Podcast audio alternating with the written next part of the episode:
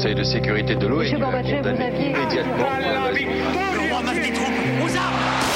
Vous n'avez pas, monsieur Mitterrand, le monopole du cœur. Moi, j'ai vu Brazil. Les présidents, ils sont pas pour nous. C'est moi Vous pensez tous que César est un con Comment ce groupe d'hommes peut décider pour des millions et des millions d'autres hommes?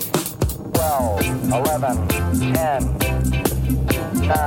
ignition sequence start. Mesdames et messieurs, culture générale.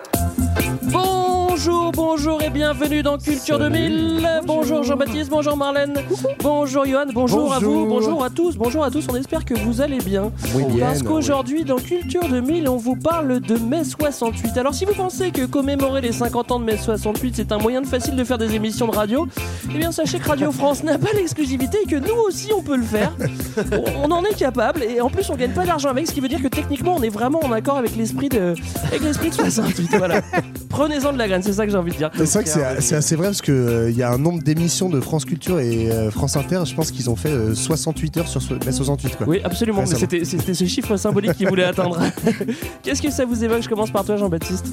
Euh, ok, bah, euh, mai 68, petit souvenir de théâtre. Figure-toi, je suis avec mes parents euh, voir Guy Montagnier. En, en mai 68 Alors, pas en- plutôt en mai 2000, je pense. Voir une magnifique pièce que je ne vous recommande pas, qui s'appelle Sous les pavés la plage. Et c'est l'histoire d'un- d'un bourgeois gaulliste dont la fille tombe amoureuse d'un jeune gaucho. étudiant. Et tout Oh ça. là là, quelle À horreur. base de je suis caché dans le placard, je suis caché sous le lit. Bref, c'était un- ma Attends, première qui se cache dans le placard Celui le gaulliste parce qu'il a peur des le, manifestants. le- la- le gauchiste. Mais surtout, à quel moment, quand on te propose d'aller voir Guy Montagnier, tu dis oui? Bah, disons que j'étais avec mes parents. D'accord. Il a confondu avec Gilbert en fait. Il dire ça va être cool. J'étais embêtait pas bien grand, quoi.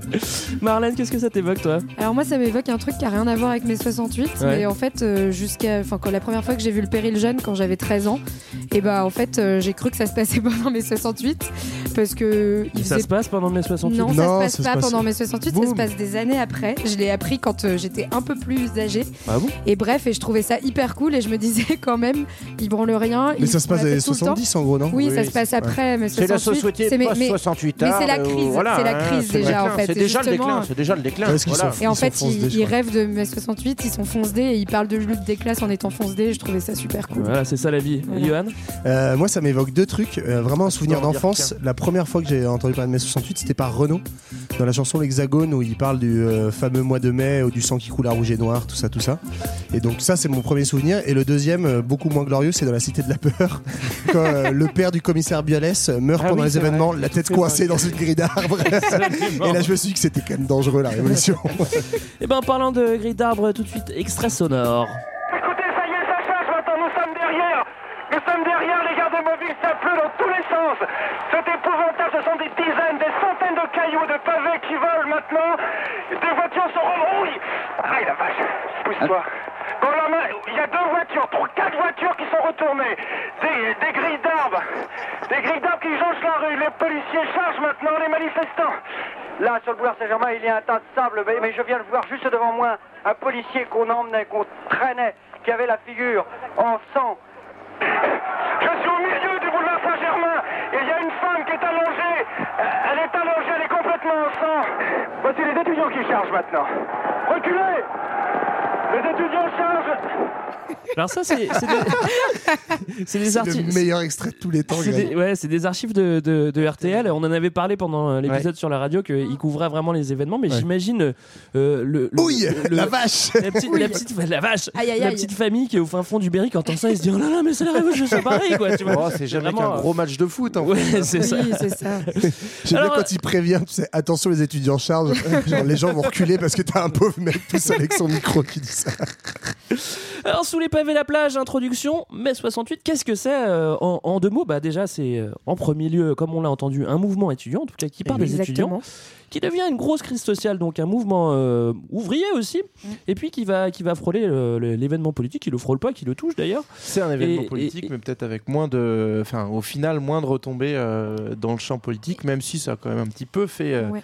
Trembler le pouvoir gaulien et la Ve République. Et ce qu'on peut dire euh, tout de suite, en tout cas, c'est que c'est un événement qui, comme euh, beaucoup d'événements insurrectionnels, est complètement spontané et assez inattendu à une, dans une époque, enfin à l'époque du, d'une France euh, bercée par les 30 glorieuses. Bah, visiblement, Enfin, en le journaliste d'RTL, il voilà. l'attendait pas du tout. hein. Ouh la vache la vache Voilà. Non, mais ce qui, est, ce qui est assez important à dire, parce que ça va être une, une vraie caractéristique du mouvement euh, dans sa structure et son organisation euh, par la suite. Oui, c'est un des euh, plus gros mouvements euh, social français de, de l'après-guerre. hein. Euh, c'est même. euh, même, dire, ouais. même a priori le plus gros du siècle parce que, euh, enfin, au départ, il commence comme un gros mouvement étudiant, le plus gros d'après-guerre, et la grève atteint un nombre de grévistes qui est même supérieur à 1936. Donc, en gros, on considère que c'est la plus grosse grève générale du XXe siècle et, et du coup, en fait, peut-être la plus grosse grève générale euh, jamais atteinte en France. Quoi. Alors, on va essayer de comprendre pourquoi ça pète en 68 et pas un petit peu avant ou un petit peu après. Euh, pour ça, il faut se remettre un petit peu dans le contexte de l'époque. On est en, en France en, en 68, donc on est sous De Gaulle. Et la politique de De Gaulle, bah, euh, elle a un petit peu Elle en commence fait. à fatiguer un peu, ouais. Ben, en fait, on a déjà, euh, il est contesté à droite comme à gauche. Il faut dire qu'il est revenu au pouvoir depuis euh, depuis dix bonnes années, le, Ouais. le petit euh, le petit euh, De Gaulle. Euh, déjà à droite, ils aimaient pas trop le fait qu'il ait fini par accepter que l'Algérie soit indépendante. Il commence à être cons- Et, contesté. et à de- gauche, ils aimaient pas la guerre. Donc Et- personne n'était content. Ouais, ouais. Enfin après, si vous vous rappelez nos épisodes, soit sur Mitterrand, soit sur l'Algérie, à gauche, il y en a qui aimaient bien la guerre d'Algérie. Il y en a que ça dérangeait pas spécialement, quoi. des-. Mais justement, bah, à gauche, politiquement, ça commence à pousser un petit peu parce que euh, il y a une usure du pouvoir. Donc, euh, les élections présidentielles de 65 où Mitterrand euh, met Ah oui, euh, De Gaulle en balotage, On on, le s'y attendait pas. on le salue. Euh, les, les élections les législatives, pardon, de 67. Bref, la majorité gaulliste qui commence un petit peu à s'affaisser et un pouvoir très personnel qui est critiqué pas uniquement d'un point de vue politique, mais aussi d'un point de vue culturel, parce que euh, les médias très contrôlés, voilà, une Ouais, espèce de un- figure omniprésente un qui le d'un autre siècle. En fait, euh, il est né à la fin du 19e, on est en 68. Enfin, il fait plus rêver, quoi. Donc, euh, il est attaché à- au passé, qui est certes euh, glorieux, prestigieux, mais même dans son camp, on commence à se dire bon bah qu'est-ce qui se passe après lui, quoi. Non, et puis on peut dire qu'on est dans une. En fait, euh, De Gaulle, finalement, il reflète une société qui est assez. Euh, Ennuyeuse, finalement, assez Ouais. ennuyée. Euh, il représente une figure d'autorité à l'échelle de l'État, mais finalement une figure d'autorité qu'on va retrouver à toutes les échelles euh, de la société française, que ce soit dans le travail, que ce soit à l'université, que ce soit dans, la famille. Et euh, cette figure de l'autorité, elle commence à s'user un petit peu, à lasser et à être remise en cause progressivement. Je crois qu'on peut dire pas- qu'il est attachant un peu ou pas? On peut dire qu'il est attachant, ouais. De Gaulle à cette époque-là, il n'hésite pas. Enfin, ça lui arrive encore de, de remettre son uniforme de général Ouais, pour ouais. faire des cérémonies. Donc c'est vrai que, comme tu le disais, il représente vraiment en fait le vieux monde et la guerre.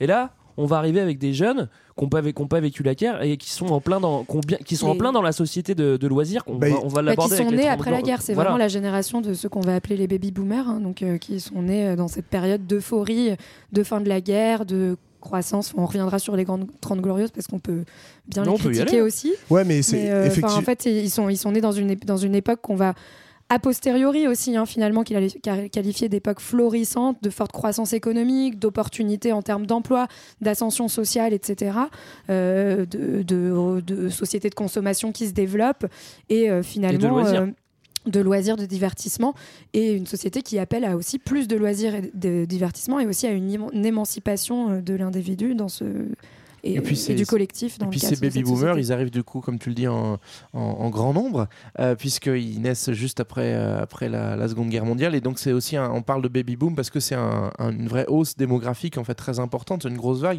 Et D'ailleurs aujourd'hui, on vit plutôt le, le papy boom, c'est-à-dire que ces gens-là, ils sont en train de partir à la retraite. Donc c'est vraiment serait temps un qu'ils nous quittent, hein, euh, parce qu'ils Ouais, nous font on a- chier avec leurs expressions à chaque âge. et- On a aussi le baby boom des, des millennials.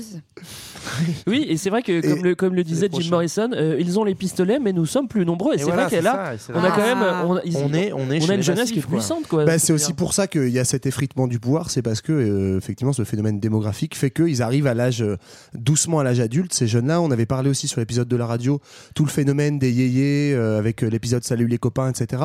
En Oui. fait, on a un peu pour la première fois aussi après guerre une forme de socialisation générationnelle, c'est-à-dire une on n'est pas encore complètement dans la contre-culture, parce que je suis pas sûr que Sylvie Vartan et Johnny soient vraiment la contre-culture. Bah, bah non, mais, en tout cas, une c'est culture de c'est une jeunes culture de jeunes, voilà, avant. c'est ça, qui s'oppose à la culture des vieux et la culture à papa du général de Gaulle. Et donc, ça, ça va, euh, dans les faits, à moyen long terme, ça va peser effectivement sur mai puis- 68. Oui, et puis en fait, euh, juste euh, ce que disait euh, JB aussi avant, c'est qu'en termes d'effectifs, ils sont très nombreux et ça va poser des problèmes concrets, c'est-à-dire des problèmes au niveau de l'accès à l'université et où en fait, euh, bah, on est à une époque où il y a peu d'universités en France et euh, il n'y a pas assez de place, euh, finalement comme aujourd'hui hein, d'ailleurs, c'est le même problème qui se répète. Non, mais aucun lien. Pas Voilà. de problème aujourd'hui. Euh, non, il y a assez de place à la fac, pardon. Ils viennent et, de euh, faire du vide là. Voilà. Et donc, on est dans, un, dans, un, dans une époque où l'université euh, concentre pas mal de, de questions et où va, euh, être créé, vont être créées, du coup, quelques universités nouvelles, dont la fameuse université de Nanterre, d'où va partir euh, le mouvement qui est créé en 1964 euh, aux frontières de Paris, hein, en périphérie de Paris, et un peu finalement au milieu d'un no man's land, euh, entre un bidonville et des terrains vagues. Ouais, c'est ça, Euh, surtout dans voilà. un lieu ultra prolo avec euh, C'est ça. effectivement le bidonville. T'as tous les ferrailleurs de Nanterre à l'époque. Enfin, c'est un peu la zone Et quoi, ça, Nanterre. la- c'est- la- L'arrêt T'as de. pas vraiment la défense encore à l'époque là-bas. L'arrêt pour les transports en commun, c'est, C'est s'appelle La Folie. Donc Oui. c'est, c'est vraiment sympa C'est quoi. un train que tu prends dans une gare. Enfin, c'est pas raccordé au, au Ouais, reste que tu du- prends à Saint-Lazare. ouais. Voilà, donc c'est c'est vraiment aussi beaucoup plus éloigné et beaucoup plus coupé du, du Et, centre et parisien. ça, avec des étudiants qui étudient les sciences sociales là-bas, avec des professeurs qui sont aussi justement bah, les professeurs plutôt jeunes, plutôt euh, marxisants aussi. Plutôt beau gosse. hein. Euh, Ah non, pardon. ouais, Mais- plutôt beau ouais. gosse. Et non, mais en fait, du coup, il va y avoir un peu un truc assez euh, genre de synergie qui se crée entre des étudiants qui euh, sont sensibilisés à la, à la question sociale à Nanterre et euh, qui sont finalement confrontés aussi euh, de plein fouet à cette Ouais. question sociale Alors, là où ils vont étudier. En fait, avant Nanterre et avant le- l'endroit où ça explose, il y a aussi pour euh, replacer le contexte général, on est en fait en 67-68 dans un contexte mondial beaucoup plus large de pousser en fait des mouvements contestataires. Il y a euh, des mouvements étudiants et de jeunesse un peu partout en Europe. C'est un peu les parmi les premiers, c'est les Hollandais. Euh, on a le mouvement des prolos, qui euh, des pardon pas des prolos. Mais il manque une lettre, le mouvement des provos. Ah, mais oui, on en avait déjà parlé. On en avait déjà parlé, je sais plus dans quel épisode d'ailleurs. Euh, si c'était l'épisode sur le Woodstock et les hippies en fait, Ah oui. parce que Ah, les ça, c'est faut des le espèces citer, de hein. Faut le citer parce que c'est vrai que toutes les idées contestataires arrivent euh, l'année d'avant au Summer of Love, c'est 67. Ouais. Et on est un petit peu en C'est retard. ça. hein. Ouais, même en Allemagne, en Italie, c'est 67 aussi. Ben voilà, donc c'est ces mouvements euh, déjà un peu libertaires et euh, de contestation par la provocation, par des slogans un peu marrants, etc., qui poussent partout en Europe. On a euh, des mouvements de contestation très forts contre la société de consommation, parce qu'on l'a dit, les 30 glorieuses, tout ça. Contre l'impérialisme, on est quand même dans cette période de guerre du Vietnam où euh, justement donc on conteste la mainmise des États-Unis euh, sur le, le, le monde occidental et un peu partout dans le monde. Et puis aussi euh, un phénomène un peu nouveau de la deuxième moitié des années 60, qui est un effritement du marxisme classique, on va dire, où en gros, cette guerre froide classique, bloc de l'Est, bloc de l'Ouest, bah en fait, y compris dans les rangs de la gauche, le bloc de l'Est, on y croit de moins en moins, et il y a de plus en plus de mouvements gauchistes, trotskistes, maoïstes, libertaires, on- en reparlera peut-être un peu tout à l'heure, évidemment, mais en fait, qui euh, prennent des contre-modèles à l'Union soviétique, qui sont plutôt bah, euh, le modèle de guévariste de la révolution cubaine, le modèle de Mao avec la révolution culturelle, le printemps de Prague qui a lieu à, à peu près en parallèle. Donc en fait des espèces de contre-modèles comme ça qui inspirent plutôt une frange très à gauche et qui va euh, être très politisée et très nombreuse à cette période. Et donc on retrouve tout ce concentré là, euh, du coup, en- en forme d'effervescence, en fait, sur le campus nouveau de Nanterre, où justement, comme on l'a dit, il y a une forte politisation, et donc on va retrouver, ben, en fait, euh, des courants maoïstes, euh, des courants trotskistes. J'ai entendu des petits extraits, euh, euh, justement, sur l'ambiance du campus, où chacun essaye de vendre son petit journal, et, euh, donc c'est assez marrant. Il y a- plein de petites officines, mais tout ça, en fait, a comme élément commun, à ce moment-là, en 67, ce qui est très fort comme mobilisation commune, c'est la dénonciation du Vietnam. Et donc, ça va donner lieu bah, à un certain nombre de mouvements. Et c'est comme ça, notamment, que va apparaître bah, ce qu'on considère aujourd'hui comme l'étincelle de mai 68. C'est suite à une mobilisation contre, de dénonciation contre la guerre du Vietnam. Il y a un étudiant euh, de Nanterre qui se fait choper parce que je crois qu'il a caillassé une, une banque. American Express, il a, il Avec des boulons. C'est vrai Avec des boulons, Ouais. c'est hyper classe. Allô, Franchement, à pour- l'opéra. moi je pense que pour changer le monde, c'est ça qu'il faut faire, faut jeter des boulons sur des banques. Appel à toute la jeunesse Non, mais française. cas, et- et- et ce qui est- après, ce qui est marrant, c'est que ce mouvement, en fait, il, il- il- donc ça pète à ce moment-là, mais euh, juste avant, euh, dès le début de l'année, il commence à y avoir un peu des échanges de plus en plus vifs entre euh, le- les hommes politiques et ces étudiants de Nanterre Ouais. qui commencent à être un petit peu euh, médiatisés. Notamment, euh, on voit déjà apparaître la figure euh, de Cohn-Bendit, Ouais, qui ouais. va euh, piscine, notamment là. interpeller euh, le ministre de la Jeunesse et des Sports qui vient inaugurer la piscine de Nanterre en janvier 68 et qui lui dit que dans son rapport sur la jeunesse, il n'y a aucun mot sur les problèmes sexuels des jeunes, ce qui est quand même, et voilà, ce qui est à l'époque va finalement déjà beaucoup choquer et qui est un peu un prélude de toutes ces nouvelles revendications. Et de la même manière, dès, dès, dès les débuts de 68, on va voir des revendications naître, euh, no- notamment euh, sur ce thème de la libération sexuelle, puisque les camp- le campus de Nanterre, comme d'autres campus d'universités en France, Et ne sont pas mixtes. Et du coup, il y a une réclamation pour euh, voilà, que- Oui, c'est vrai qu'il y ait des que- circulations, plus de, plus de liberté vrai dans que les facs. tout part. En fait, la première, la première revendication, elle est un peu, elle est un peu euh, dérisoire. Enfin, elle est un peu, justement, c'est vraiment du quotidien. C'est-à-dire qu'ils veulent avoir accès aux, euh, aux, aux cités universitaires. euh, enfin, des filles, parce que forcément, elles sont pas mixtes à l'époque. Enfin, ou les Euh, filles, celles des garçons. hein. Oui, ou les filles, celles des garçons, c'est peu, peu importe. Mais c'est une revendication masculine. Euh, ce qu'il faut, euh, on l'a dit avant, hein, mais c'est vrai que en fait, euh, entre 60 et 67, on double quasiment la population étudiante. Donc ça fait quand même pas mal de monde. Et, euh, et pourtant, les étudiants, c'est quand même, euh, ils- représentent aussi pour les ouvriers l'élite de la nation. C'est comme ça qu'on va euh, former aussi. euh, c'est- On va former en fait euh, ceux qui vont diriger, et ils ont plutôt une une, une image de bourgeois en fait les euh, les euh, enfin ils, ils peuvent avoir ça ils Bah, peuvent avoir une image ouais. de bourgeois Il y en a, Skip, il y en a qui non, et je voulais juste aussi préciser parce que souvent on dit on fait on fait on fait une méga sauce avec mes 68. Tous les étudiants sont pas politisés, c'est-à-dire qu'évidemment Oui. tu as des groupuscules, mais il y en a la majorité qui est pas qui est pas qui est pas politisée. Et Non, mais ce qu'on va voir après, c'est qu'ils vont s'entraîner, ils vont se faire, enfin, Ils vont se faire s'entraîner par la entraîner, non, suite. ils vont s'auto-entraîner. oui, oui, voilà, c'est ça le problème. Mais faut pas, manipuler par les gauchistes. faut pas s'imaginer juste des groupes de marxistes euh, à Nanterre qui, qui sont tous marxistes et qui sont tous d'accord avec ça. Non, il y en a mais plein, aussi, c'est des aussi, fumeurs ce de qui est drôle, c'est que, c'est que Nan- Nanterre est vachement isolé et du coup, Ça cet isolement, il crée justement une, une solidarité, Ouais. des groupes de parole plus libres, qu'à la Sorbonne, qui est un peu sclérosée par les jeunesses du PC aussi, euh, qui laisse peu de liberté euh, de parole. Et du coup, bah, c'est c'est ça qu'on va retrouver donc, dans ce qu'on a appelé le mouvement du 22 mars, donc suite à l'interpellation du, du jeteur de boulons. En gros, il y a le lendemain une AG qui se réunit pour dire bah, comment on manifeste notre solidarité avec ce mec-là pour qu'il soit libéré. Et donc, ils décident d'occuper euh, le, le bâtiment de Et ils vont obtenir un premier euh, gain de cause, en fait, puisque le, le mec va se faire libérer euh, avant que eux se fassent déloger par les flics. Donc, du coup, ça a plutôt marché. Et au lieu de s'arrêter là, en fait, bah, ça crée cette dynamique de comment on porte le mouvement un peu plus loin. Et c'est vraiment un mouvement dans le sens qu'on va retrouver dedans les différentes franges étudiantes euh, euh, des différents courants euh, bah, de, de, de la gauche de cette époque-là. Et notamment, bah, c'est là où Cohn-Bendit, avec d'autres, hein, vont, vont prendre un peu la tête de ce mouvement-là en se disant bon, bah, comment on, on invente aussi une nouvelle forme de, de mobilisation. Peut-être le, le Cohn-Bendit, on peut le situer un petit peu, euh, justement, au-delà de un dire juif du- allemand. Euh, Comme Alors nous ça- tous d'ailleurs. c'est un hein, veux juif dire. allemand C'est et, le plus et c'est triste de devoir le souligner, mais parce qu'en fait, ce sera super important parce qu'il va être désigné comme ça par certains ennemis gaullistes en disant euh, c'est un juif allemand, genre sous-entendu c'est un traître et un ennemi, ce qui est quand même un peu sympa. Euh, en, la menace judéo-bolchevique, tu la 25 connais ans après la guerre, bref. Et euh, c'est un militant qui à l'époque donc n'est pas du tout à Europe Écologie Les Verts, un espèce de libéral pro-Union européenne, hein, ne croyez pas ça. C'est un espèce de gros gauchiste libertaire Roux. qui fait partie d'un d'un mouvement qui s'appelle donc il y a Ça le mouvement beaucoup, des là. enragés. ouais. Ouais, il est- j'avoue, j'avoue, il est roux en Bah, plus. franchement, il- on, a- on peut le préciser. Et euh, son mouvement s'appelle Rouge et Noir. En fait, c'est un mouvement. Roux et donc, euh, Noir. Non, Non, ah non, Rouge et. Noir. Rouge et Noir. comme, euh, comme Comme Stendhal. Jeanne Masse. Euh, ou comme, ou que Comme Jeanne Masse, j'allais dire. Stendhal, c'est une référence macroniste maintenant, hein, tu sais. oui, oui, non, mais je crois que d'ailleurs que, que Stendhal a fait son bouquin après la chanson de Jeanne Masse, on est d'accord Euh, et après l'élection de Macron. C'est ça. Et, et donc c'est ce mouvement situationniste en fait, en gros, euh, il est très important dans le dans le noyau du 22 mars, donc dans le noyau des, mili- des militants de Nanterre qui vont être à l'origine de ce mouvement.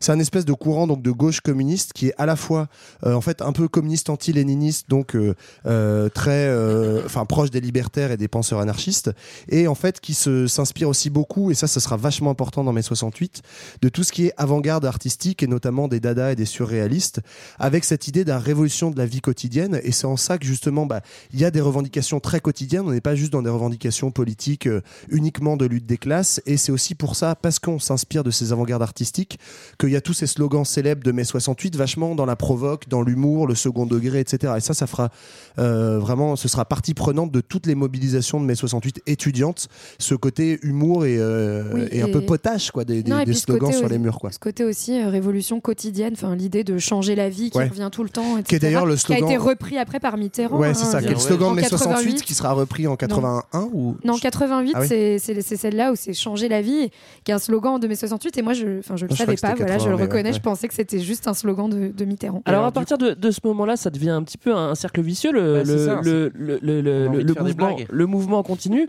Et en fait, plus il y a des, plus il y a des, plus il y a des, euh, plus il y a des manifestations, plus il y a de la répression, plus il y a de la répression, Alors- plus ça entraîne des, des, des Ouais, en manifestations. fait, ce qui, ce qui va amener vraiment le, déclenchement de la répression, c'est quand tout ça va se ramener sur Paris. En gros, le mois d'avril, c'est la fête à Nanterre, avec du coup euh, euh, tout, euh, toutes ces mobilisations qui se, qui se surajoutent.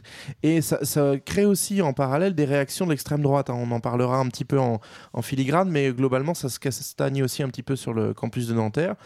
Et euh, ce qui va faire euh, déborder le vase, c'est que le 2 mai, on organise une, euh, une manif euh, anti-impérialiste, euh, pas une manif, pardon, une journée anti-impérialiste sur le campus de Nanterre. Et euh, cette, cette journée, en fait, va, va faire péter un petit boulon à notre ami doyen, donc qui est en charge de, de- de- du campus de Nanterre, qui va dire c'est plus tenable, c'est, on peut plus faire cours normalement, on peut plus travailler, c'est quoi ce bazar? Donc du coup, il décide de fermer l'université de Nanterre. Et donc les étudiants politisés se disent bah, qu'est-ce qu'on fait? Bah, Puisqu'on n'a pas d'université, casse. on va aller en trouver une autre ailleurs. Euh, quelqu'un a une idée? Ouais, je connais un pote à la Sorbonne. Et d'ailleurs, c'est pour ça qu'on appelle le, le mouvement euh, mai 68, c'est qu'en fait, ce. C'était en mai? Bah voilà, c'est le 2 mai. Non, mais c'est le 2 mai que symboliquement, la, f- la- il y a le arrive dernier à mouvement Paris. à Nanterre. Ils sont fermés. Et en fait, euh, en 24 heures, euh, en 24 heures, ça, ça devient d'un seul coup une préoccupation au moins parisienne, si ce n'est nationale, puisque les étudiants de Nanterre sont virés de Nanterre le, le 3. Ils arrivent euh, à la Sorbonne, ils occupent la Sorbonne, et le jour même, en fait, chose exceptionnelle parce qu'on est dans une faculté. Et à l'époque, bah, à l'époque, on avait encore des valeurs. On faisait pas venir les flics dans les facs. Maintenant, c'est devenu un truc commun. Maintenant, Mais c'est- ils garent leur voiture devant. Ouais, mais en fait, ça- à l'époque, ça choque toute l'opinion publique parce qu'en gros, euh, le doyen de l'université de la Sorbonne fait rentrer la police de la Sorbonne pour la faire évacuer. Et donc, les étudiants ont fait Nanterre, la Sorbonne, la Sorbonne, la rue. Et en 24 heures, en fait, les étudiants commencent à occuper, à occuper le quartier latin. Et c'est là que ça commence à, à être le, à chauffer. le démarrage des vrai mouvements. que- 68. C'est vrai qu'il y, y y a à peu près deux réactions dans, dans le pouvoir. C'est-à-dire que euh, De Gaulle, lui, veut plutôt utiliser la manière forte. Et Pompidou, pour le coup, lui dit on, on y va mollo, on va pas, on va pas trop aller à, à l'affrontement. Et c'est lui qui va, qui va modérer les choses au fur et à mesure. Euh, on arrive presque au 10 mai. On arrive au 10 mai. Et c'est euh, et c'est bientôt le grand soir. On a l'impression que c'est le grand soir le 10 mai. C'est- ça Oui, va chauffer alors sec. attends, parce que avant d'arriver au 10 mai, en fait, enfin, là, en gros, le 2-3 mai, c'est vraiment, euh, c'est vraiment juste l'explosion. Et en fait, ce qui amène au 10 mai, donc où c'est, euh, comme tu dis, presque le grand soir, c'est un espèce de, de cycle d'entraînement, en fait, pendant une semaine, Ouais. grosso modo, donc entre 3 et 10 mai, où il y a des manifs de soutien, parce qu'en fait, euh, comme il y a eu la police, il y a évidemment, dès la première nuit, dès le 3, il y a plus de 500 personnes qui sont arrêtées. Donc, manifs de soutien qui entraînent de la répression, qui entraînent des nouvelles manifs de soutien. Et donc, on est rentré dans ce cycle-là, avec en gros euh, plusieurs cercle- dates autour du cercle 5 vicieux, et quoi. du 6 où en fait il y a des, euh, des étudiants qui sont en comparution immédiate euh, jugés pour euh, des faits de violence en manifestation, etc. Et en fait, euh, du coup, les rangs des euh, étudiants qui manifestent euh, et qui bloquent le quartier latin sont de plus en plus nombreux pendant une semaine et jusqu'à cette fameuse nuit du 10 mai dont tu parlais. Nuit du 10 mai où on a l'impression que, que, que, que, que ça va péter. D'ailleurs, euh, je pense que les archives de, de RTL qu'on a entendues au début, ça, enfin, ça peut très bien être le 10 mai. Je sais pas si c'est Euh, vraiment oui, le 10 mai, c'est- mais c'est vraiment, ces dates-là, ouais, ouais, ouais. c'est vraiment une entre le 10 et le situation 15, quoi. insurrectionnelle. Euh, on occupe le quartier latin. Forcément, il y a une très forte répression. De Gaulle envoie vraiment euh, euh, les CRS pour, pour, euh, pour, pour calmer euh, ces jeunes, ces jeunes sauvageons. on hein. fait des barricades. Quoi, On fait des barricades, donc Voilà. ça, c'est le symbole Et de mai ça, euh, 68. C'est le grand symbole et qui, qui est un symbole en fait qui reprend les symboles historiques des, insur- des insurrections Oui, voilà, Notamment un gros clin d'œil à la commune. à en la fait, commune, euh. à 1848 aussi. Enfin voilà où, où on a eu l'habitude que de barrer les, les rues et de les barricader. En sachant que c'est un- une utilisation de la barricade qui est très romantique et symbolique parce que Oui. Cohn-Bendit lui-même le dira. Ça En fait, à l'origine, la, la barricade, c'est quand même censé être pour bloquer l'armée ou la police pour empêcher de passer dans un quartier. Et là, genre rue Gay-Lussac, donc qui est vraiment l'épicentre, ils ont dépavé toute la rue Gay-Lussac la, la, rue- la nuit du 10 mai. Et rue Gay-Lussac, apparemment, ils font 8 à 10 barricades qui s'enchaînent les unes à la suite dans la même rue. C'est que ça sert strictement à rien. C'est pour juste se coincer. Non, mais- c'est genre, ouais, vas-y, on a rien à foutre. Les flics sont trop loin parce qu'à l'époque, ils étaient un peu moins armés, donc il devait Non, y avoir ça, le temps. Et du coup, ils disent, référence ouais, vas-y, on va faire quoi. une barricade. Oh, on a encore faire une autre 3 mètres derrière, on va la faire plus haute. Mais c'est marrant comme, comme, de barricades en fait. Comme aujourd'hui, tu sais, quand il y a des manifestations, on, on se souvient euh, souvent de mai 68. On Je le sais prend pas, tu vas en manifestation, toi, Greg? Euh, Rarement, Ah ouais. Euh, mais, euh, mais on, souvent, on prend souvent mai 68 comme exemple parce que, parce que les jeunes ont fait la révolution. Mais c'est vrai qu'il y en a certains qui ont aussi, qui ont aussi, euh, qui ont aussi euh, euh, euh, merde, putain, euh, la commune en tête et qui se rappellent de ces choses-là. Quoi. Ouais. Donc Ou il y en en a fait, c'est qui déjà veulent des références. Du saut, euh, du, du saut de haie, peut-être. Oui, il y en a qui veulent faire du sauté, mais c'est c'est- c'est- Voilà. assez En marrant. fait, ce qui est marrant, c'est qu'il y a un décalage à partir de cette nuit-là, en tout cas, entre d'un côté bah, un mouvement étudiant qui est en train de grossir et puis qui prend la confiance, parce que pour charger des CRS, il faut quand même avoir un peu de confiance, euh, qui est Ah, je- rejoint je par des lycéens qui commencent à rentrer en grève, et puis surtout, euh, cette- euh, à l'issue de cette nuit euh, du, donc des- des barricades, on va dire, euh, ça va aussi commencé à travailler un peu les syndicats et les partis politiques qui jusqu'à présent étaient en train de regarder ça un peu de loin parce que, bah, euh, comme tu le disais, euh, les, les étudiants, ils ont- on les perçoit avant tout comme euh, issus d'un milieu bourgeois et favorisé, donc on va pas entraîner en gros les ouvriers dans, dans, une, dans une crise d'adolescence de petits bourgeois. Et en fait, on commence à se rendre compte qu'il y a peut-être un coup à jouer avec eux, donc du coup, cette nuit va être une bascule, pas tant parce qu'il y a des barricades, mais parce que elle va permettre le, le démarrage d'un mouvement social plus large au-delà des étudiants. Et pour la petite anecdote, ce qui est marrant, c'est que De Gaulle, vraiment en bon, euh, bon flair politique à ce moment-là, tu sens que le nez est un peu grippé, c'est le moment où il décide, lui, par- de partir en visite officielle en Roumanie pour voir Ceausescu. Mais c'est aussi parce qu'à cette époque-là, en fait, on l'a pas. euh, T'as parlé de De Gaulle euh, pas mal, Greg, mais De Gaulle, il s'en tape. bien. En fait, il s'en tape complètement. Mais pour lui, c'est anecdotique, En en fait, ouais, pour lui, Bah, c'est c'est euh, c'est pas. Tu genre, il a quand même cette espèce de posture ultra présidentielle. Genre, ça, c'est vraiment un sous-problème. Donc, c'est Pompidou qui est Premier ministre à l'époque qui s'en occupe. Et De Gaulle, on verra, mais jusqu'à la toute fin mai, il gère ça de, de très très loin. Et comme disait JB, donc cette, cette nuit de- des barricades du 10-11 mai, elle sert un peu de basculement parce que c'est à partir de celle-là que, que le mouvement ouvrier va commencer à rejoindre le mouvement étudiant. Et, euh, Ça, et- c'est, ça, c'est ultra important. En fait, c'est là que ça oui, va faire. parce- C'est, un point de basculement. C'est là qu'en fait, cette Ouais, petite révolution étudiante va prendre l'ampleur, une Bah, ampleur nationale. En fait. Et en fait, ça, c'est à cause de la répression. Euh, pardon, euh, je te coupe, mais grâce à la répression. Parce que en gros, euh, oui, ou grâce à la répression, t'as quand même euh, cette nuit-là plus de 500 personnes qui sont arrêtées, et donc en fait, euh, on se rend compte que euh, la police, enfin on se rend compte, on le sait déjà, mais la police a une réaction très très violente face à l'occupation du quartier latin. Aussi parce qu'on est dans un contexte euh, des années 60 où la police a très mauvaise presse, euh, le massacre Ouais. des Algériens pendant la manif, la manif d'octobre 61, le massacre de Charonne en 62 où il y a Charonne. aussi des, des gens qui sont butés Oh. à la station de métro. Donc en fait, la police, elle a cette très mauvaise presse et c'est ce qui explique, parce que si on comprend pas ça, on a du mal à comprendre ce phénomène qui explose en à peine deux semaines. C'est qu'en fait, euh, du coup, il y a un grand mouvement de sympathie. Ouais. Les étudiants, on se dit pas du tout comme aujourd'hui, ah, c'est des vilains black blocs qui sont des méchants casseurs. Non, en fait, il y a quand même ce truc, en tout cas dans la première phase du mouvement, de tu vois cette figure un peu de poupon de Cohn-Bendit, euh, ces gentils jeunes qui euh, se font euh, fracasser par la police, on a l'impression qu'il y a une disproportion.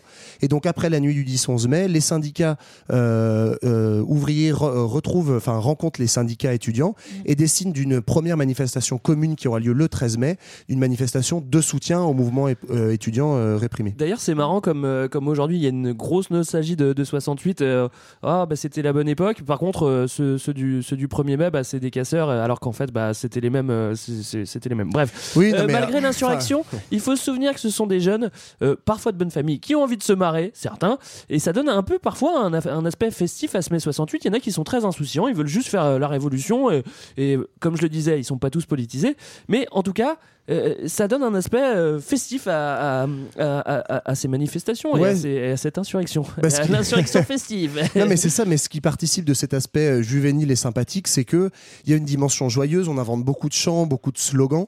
Il y a aussi toute une dimension de libération de la parole, c'est-à-dire qu'on est quand même dans une époque où euh, globalement tu as 18 ans euh, dans la société française, bah, tu fermes ta grande gueule et même y compris dans les cours à la fac, on a encore un rapport très hiérarchique avec la figure tutélaire des professeurs de cours magistraux, etc., etc.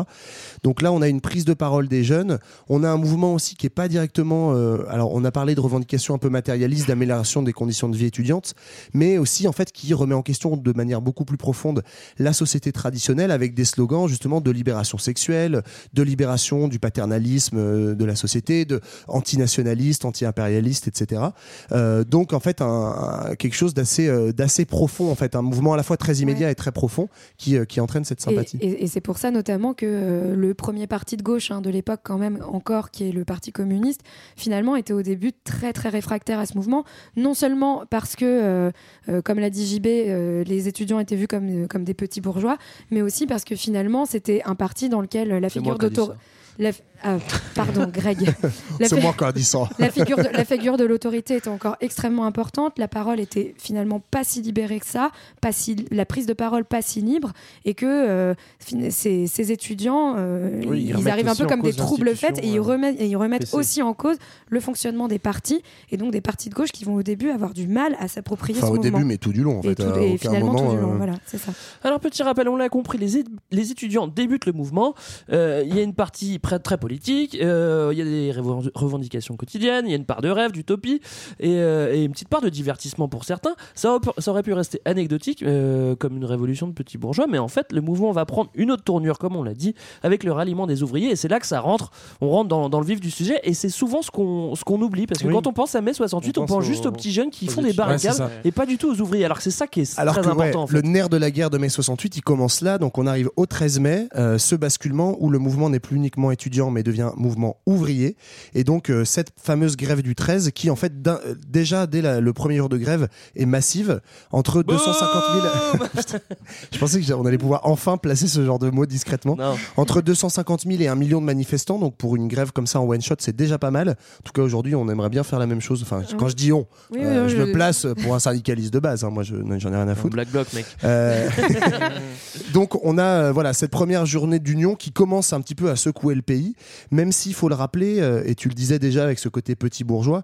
euh, en fait, tout du long, les deux mouvements seront Ouais. à la fois en même temps mais relativement parallèles. C'est-à-dire que c'est deux univers un peu clos l'un à l'autre. Quand je dis deux univers, donc c'est l'univers syndicaliste et ouvrier et l'univers euh, étudiant. Et en fait, on a par exemple des exemples assez symboliques comme ça de délégations d'étudiants de la Sorbonne, donc très très gauchistes en mode lutte des classes, etc., qui veulent aller par exemple à l'entrée de l'usine Renault-Billancourt, qui est à l'époque une énorme usine aux portes de Paris, Ouais. et ils vont se faire par exemple recaler par les ouvriers qui veulent pas les laisser rentrer, parce que dans cette image petite bourgeoise, euh, petit rappel sociologique, à l'époque, en fait, c'est fou, mais seulement 10% d'une classe d'âge a le bac. Donc de fait, c'est pas juste une impression.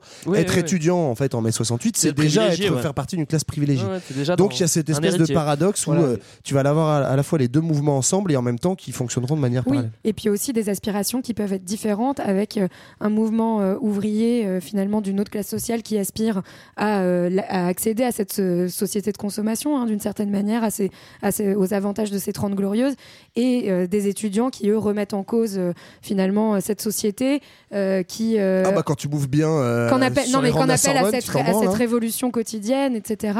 Et euh, des aspirations qui peuvent finalement entrer en, Mais en contradiction. c'est vrai que les ouvriers, ils ont également des raisons de pas être contents, parce qu'on parle souvent des 30 glorieuses, mais on est plutôt sur la fin, ça finit en 73 avec le choc pétrolier. Et il y a Monsieur Chômage qui commence un petit peu à apparaître, c'est pas, c'est Ouais. pas, c'est pas énorme encore, mais ça commence à apparaître. D'ailleurs, la NPE est créée dans ces années-là, Oui, donc c'est quand même est significatif. Et en plus, euh, des conditions de travail, le temps de travail, il est très important, c'est même le plus important de, de l'Europe. Du coup, c'est normal qu'en fait, les, les ouvriers se réveillent à ce moment-là, ils ont Ouais, vraiment puis des vraies y a- revendications. Il n'y a, pas- a eu d'amélioration sociale depuis la Et fin de la Seconde Guerre Il faut mondiale. aussi hein. se dire en fait que les, les- les mouvements de grève ils sont quand même assez fréquents à ce moment-là et c'est pas tout démarre pas parce que les étudiants l'ont fait, c'est-à-dire qu'on a euh, euh, dans les années, dans les mois qui précèdent mai 68 déjà des mouvements de grève euh, alors sporadiques, on n'est pas dans la grève généralisée, mais néanmoins on a du coup un contexte de mobilisation euh, parce qu'on est aussi dans une société industrielle avec euh, du coup euh, une présence euh, syndicale plus forte qui, favorise aussi le démarrage de ces mouvements de grève. Alors ce qui est quand même assez marrant, c'est que à partir du 13, donc de cette grande journée de manifestation, ça donne un peu le coup d'envoi à Paye ta grève. Et, ce qui est marrant, c'est que ça va aussi déborder les, grands, syndicats, c'est-à-dire ce qu'on appelle les centrales, ce qui contrôlent euh, les différentes sections par, par corporation. En fait, localement, on va avoir de plus en plus de, de grèves qui vont démarrer, on peut dire de façon un peu sauvage, euh, et qui vont toujours se- sauvage la grève. bah, Alors C'est-à-dire non. sans, Bah sans non, être, justement. euh, sans être coordonné et sans forcément avoir un préavis qui est, euh, Et sans qui être les encadré par façon un parti ou par un syndicat. Et en justement, fait. voilà, pourquoi est-ce qu'on c'est sauvage et pourquoi est-ce que euh, c'est aussi original ce mouvement-là C'est que, en fait, entre le 13 et le 20, tu as des mouvements de grève tous les jours. C'est-à-dire qu'en fait, dans énormément d'usines et même plein d'autres endroits, on le verra tout à l'heure, tu as des débrayages, c'est-à-dire des ouvriers qui appellent à la grève euh, pour les, les autres, les autres personnes de l'usine, de l'entreprise, euh, etc. Et en fait, euh, il va y avoir des grèves sauvages parce que sans préavis et parce que contre, vraiment, absolument contre l'avis des syndicats. C'est-à-dire que euh, les syndicats, la CGT, la CFDT se taisent pendant une semaine du 13 au 20 et disent rien. Et sans rien dire, en fait, on a plusieurs millions de grévistes tous les jours qui montent en pic. On arrive à 10 millions de grévistes le 22. Donc là, c'est record, record mondial. Pouf, on fait péter le bouchon. Mais ça, même, on dépasse le record de 36. Et c'est seulement, donc je reviens deux jours en avant, c'est seulement à partir du 20 mai, donc au bout d'une semaine de grève totalement improvisée, que les syndicats se réveillent et disent euh, bah en fait ce qu'on va faire c'est qu'on appelle à la grève Grève illimitée. générale. Mais en fait euh, la grève illimitée mec ça fait une semaine qu'elle existe et donc les centrales sont effectivement complètement dépassées et c'est ça qui, qui surprend beaucoup et aussi parce qu'elles touchent tous les secteurs et notamment on parle de beaucoup depuis tout à l'heure de grève ouvrière mais contrairement à 36 qui était effectivement essentiellement une grève des grandes usines de l'industrie etc là ça touche pratiquement tous les secteurs de la société notamment le tertiaire les banques la restauration les médias euh, et apparemment, il y a même genre des mannequins de chez Dior qui se mettent en grève Il y a notamment aussi le, le festival de Cannes qui se met Ouais. en grève. Ouais. T'as. Truffaut, euh, enfin les, les grands réalisateurs Godard de l'époque, Ouais, voilà, qui pète Godard. un peu qui- un câble à ce moment-là. Oui, hein. Ah non, d'ailleurs, euh, Godard, je crois qu'il en a rien à foutre à ce moment-là. il est- Non, je crois qu'ils sont, non, ils non, sont ils switchent. signataires. Non, ils sont Godard, signataires, euh, Godard, il participe aux AG et tout. Et on le voyait dans- il s'accroche au rideau parce qu'à ce moment-là, il y a un rideau qui couvre l'écran et pour empêcher les projections, il s'accroche au rideau pour, pour dire non. il va, hyper mal le vivre parce qu'en fait, à, cette époque-là, Godard, il a genre 35 ans. Il est très vieux, quoi, par rapport aux petits étudiants des AG. En fait, il se fait siffler dans les. AG et tout. Et, sauf qu'il essaye de participer au mouvement, mais je il va pas y arriver, jeune. quoi. Voilà. Bah après, il va ça. changer de nom quand même. Il va renier tout ce qu'il a fait euh, pour euh, Ça, dans l'idéal, chose. dans l'idéal révolutionnaire. hein, donc c'est quand même marrant. Euh, donc le pays est complètement bloqué. Il commence à plus y avoir de pétrole. Euh, finalement, euh, ça sent vraiment, euh, bah vraiment euh, mai 68, Ça sent j'ai l'impression. Donc c'est la panique. Les jeunes sont dingos. Ils ont tout cassé. Les ouvriers, ils ont bloqué le pays. Ça sent pas bon du tout. On se met un petit peu à la place de De Gaulle en fait, hein, parce que le Ouais, pauvre. Le il- pauvre. je pense oui. qu'il faudrait quand même lui accorder une pause musicale, le temps de respirer à ce pauvre De Gaulle. Qu'est-ce qu'on s'écoute, Johan? Eh ben alors écoute, il y avait l'embarras du choix hein, pour cet épisode parce que donc tandis que la plupart des musicals, il faut le savoir, ferment tous à Paris pendant ce temps-là, Léo Ferré Ça, lui donne dommage. un concert mythique à la Mutualité la nuit du 10, la fameuse nuit du 10. hein. Jean Ferrat remplit Bobino pour reverser sa recette au comité de grève. On a un comité d'artistes qui anime les usines à l'appel de Lénier Scudero, Jacques Higelin qui installe son piano à la Sorbonne, tandis que se forme le CRAC, le comité révolutionnaire d'action culturelle, qui propose en vente directe un 45 tours pavé composé sur les barricades. Mais pendant tout ce temps-là, il y en a un qui avait l'air de bien se marrer pendant les événements, qui draguait en blouson noir entre deux pavés et qui troquait les corons pour la rue des écoles. Il dépassait tout juste 20 ans et c'est Pierre Bachelet.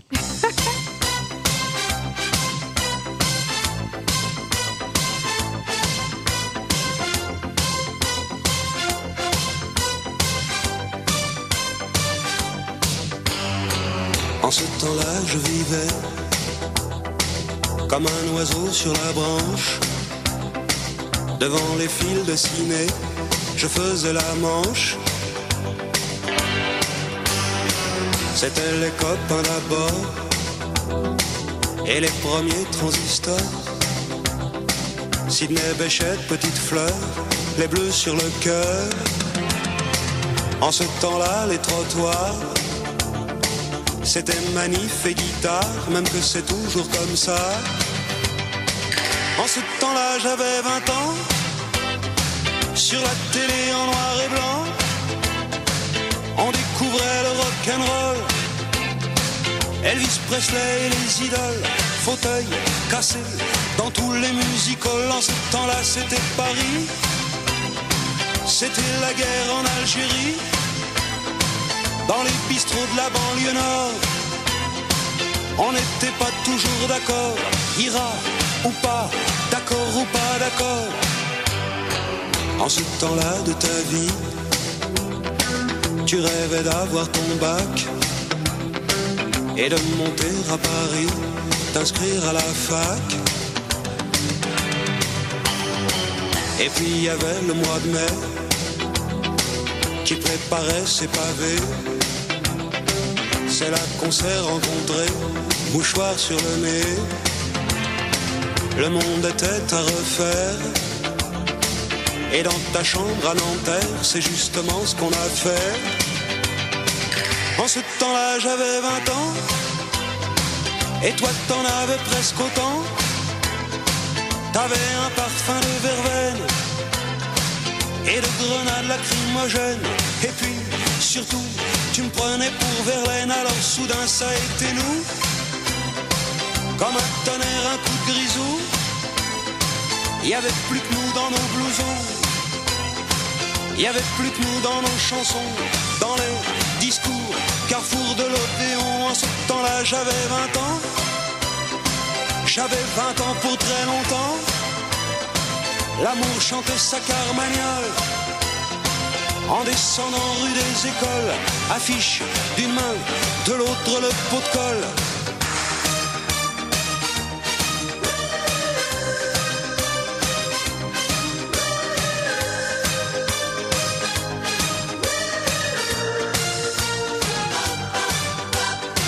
En ce temps-là, j'avais 20 ans. J'avais 20 ans depuis longtemps. Faire passer à la radio. C'était les vacances en deux chevaux. Et toutes les filles se prenaient pour Bardot. C'était la télé qui s'allume. Pour le premier pas sur la lune. En ce temps-là, c'était le rock. Mais on changeait déjà d'époque Et les Beatles allaient se séparer En ce temps-là j'avais 20 ans J'avais 20 ans éternellement L'amour chantait sa carmagnole Je suis pas sûr que je suis pas sûr que De Gaulle ait eu le temps de se reposer pendant cette pause musicale. Heureusement, il était mort au moment où elle est sortie. Donc c'est plutôt une bonne chose. Bon, en tout cas, c'est la grève, c'est la révolution. Et, et- et- mais c'est pas parce que c'est la grève euh, qu'on se tourne les pouces, non, c'est plutôt le moment où on expérimente des choses, c'est le moment que vous attendiez, et c'est le moment où Johan nous expose ce qu'on fait quand on fait la révolution. Pourquoi c'est moi Parce que je sais que t'adores ça. tu sais, t'es devenu le monsieur révolution de ce Ouais, ça. podcast. Ben, effectivement, on, est- on expérimente pas mal de choses. La première euh, chose qu'on a un peu évoquée pour les étudiants, mais qui s'étend à tout le monde, c'est ces espèces d'assemblées de prise de parole. La plus connue, donc, c'est au théâtre de l'Odéon, qui est occupé euh, jusqu'à mi-juin.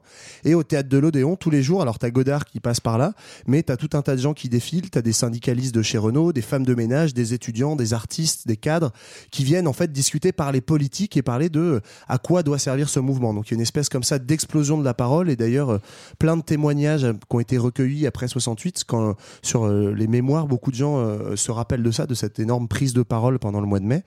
Et puis après beaucoup plus concrètement en fait dans toutes les usines en grève il y a tout un tas d'expérimentations qui sont mises en œuvre. Euh, poursuite de la production par certains comités de grève organisés. Notamment alors c'est assez marrant l'u- l'usine CSF de Brest en fait continue à produire parce qu'ils faisaient des talkie-walkie. Et donc en fait ils, produisent des, des talkie-walkie autogérés pour les grévistes donc Pour ça, aller lancer assez les cool. pavés. Pour aller d'une Voilà, barricade à l'autre dans la même rue. oui, parce qu'à l'époque, il ne devait pas aller très loin. Mais les non, mais c'est pour aller de. Tu sais, c'était entre chaque barricade. Ouais. C'était vachement utile. le relais. Voilà. Tu avais aussi euh, tout un tas de liens qui étaient faits justement entre le monde agricole. On parle beaucoup à l'époque aussi dans les slogans du monde paysan et de la jonction entre monde ouvrier, paysan et étudiant. Et donc, on organise euh, des, des convois de ravitaillement euh, avec des coopératives agricoles qui viennent donner directement de la nourriture à des ouvriers en grève. On voit ça notamment à Vitry, à l'usine Rhône-Poulenc.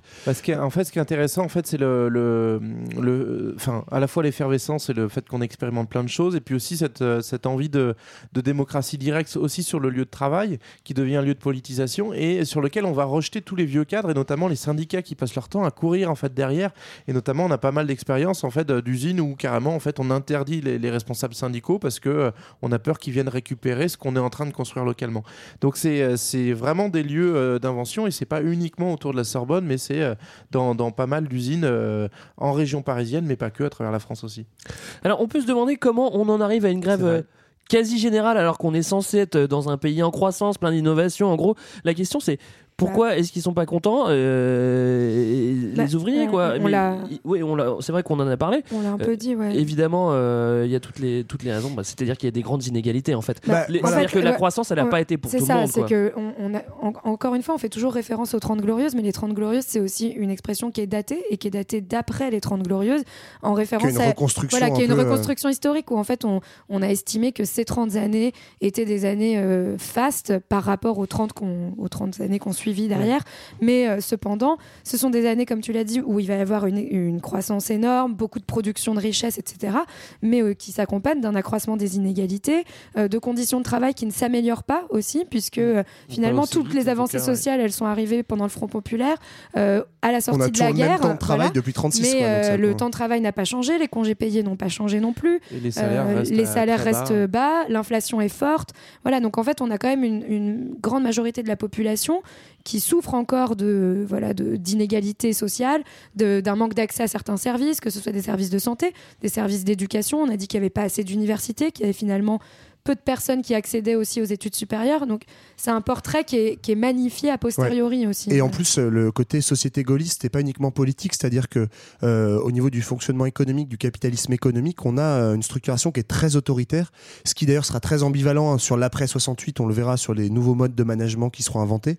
Mais en fait, on a un management encore très vertical, très strict, qui pèse aussi beaucoup voilà, sur cette espèce d'ambiance de si t'es en gros employé d'une banque, euh, ouvrier d'une usine, bah tu fermes ta grande gueule et euh, voilà, tu trimes, tu travailles beaucoup, tu travailles pour un salaire de merde et on te parle beaucoup de la société de consommation, mais toi t'en vois pas trop les, les fruits quoi.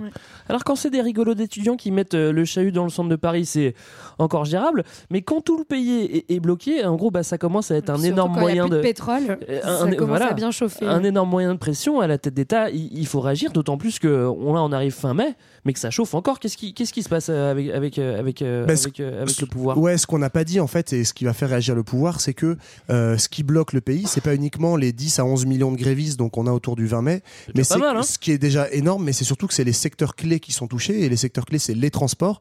Donc faut s'imaginer que absolument bloqué, tous les transports publics sont bloqués, il y a plus de trains, il y a plus de bus, il y a plus de métro, il y a plus rien pratiquement partout.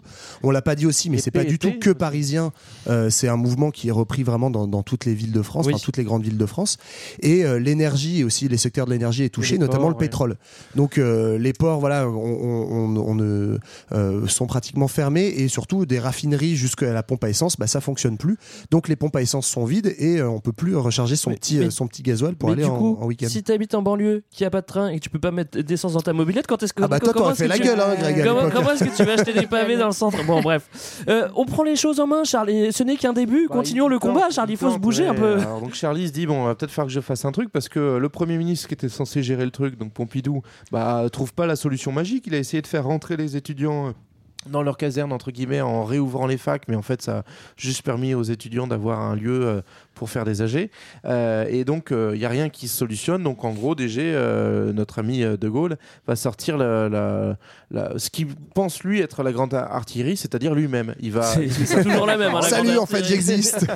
il prend la parole à la télé et euh, en gros il annonce euh, tout va changer, j'entends il y a besoin de changement, ok ben on va faire un grand référendum euh, sur euh, des nouvelles propositions et comme à chaque fois en fait il fait une espèce de, de chantage affectif, c'est euh, si je perds le référendum euh, je, je me barre. Donc, assez gros- classique, hein, en gros c'est... euh, il aime bien. J'entends que vous avez besoin pari. de trucs, mais en même temps, euh, c'est- c'est c'est- c'est eux ou moi, quoi. Ouais, Vous choisissez. Et, et- et ça, juste. Sauf qu'on un- va choisir eux. c'est- un- non, mais c'est un, c'est un peu drôle parce qu'en fait, on voit que là encore, euh, De Gaulle, il est complètement à la masse. Oui. Parce que il, perçoit pas en fait qu'on est dans une vraie À la crise de, de- tout- encore Pardon. une fois, on est dans une vraie crise de la représentation qui, qui commence et qui n'a pas terminé d'ailleurs et qui qu'on trouve euh, depuis les syndicats jusqu'aux partis politiques jusqu'au sommet de l'État et finalement ça va c'est ça qui va finir par le Ouais. perdre Et ça va même être contre-productif parce que donc cet appel de De Gaulle à la télé, donc on est le 24 mai, et en fait le 24 mai c'est la deuxième plus grosse nuit de barricade euh, après celle du 10 au 11 mai. Donc là on a nouvelle nuit d'insurrection Réponse avec encore à De Gaulle, en fait. voilà réponse directe. Il y avait déjà une manifestation prévue. D'ailleurs c'est marrant, t'as plein d'étudiants et de d'ouvriers d'ailleurs qui sont dans la rue avec leurs transistors qui entendent l'appel du enfin l'appel. Euh, Attention. son appel à lui à Le ce deuxième appel du Voilà, général. de- en tout cas son, son discours à la télé qu'ils l'entendent en direct sur leur transistor et qui sont déjà dans la rue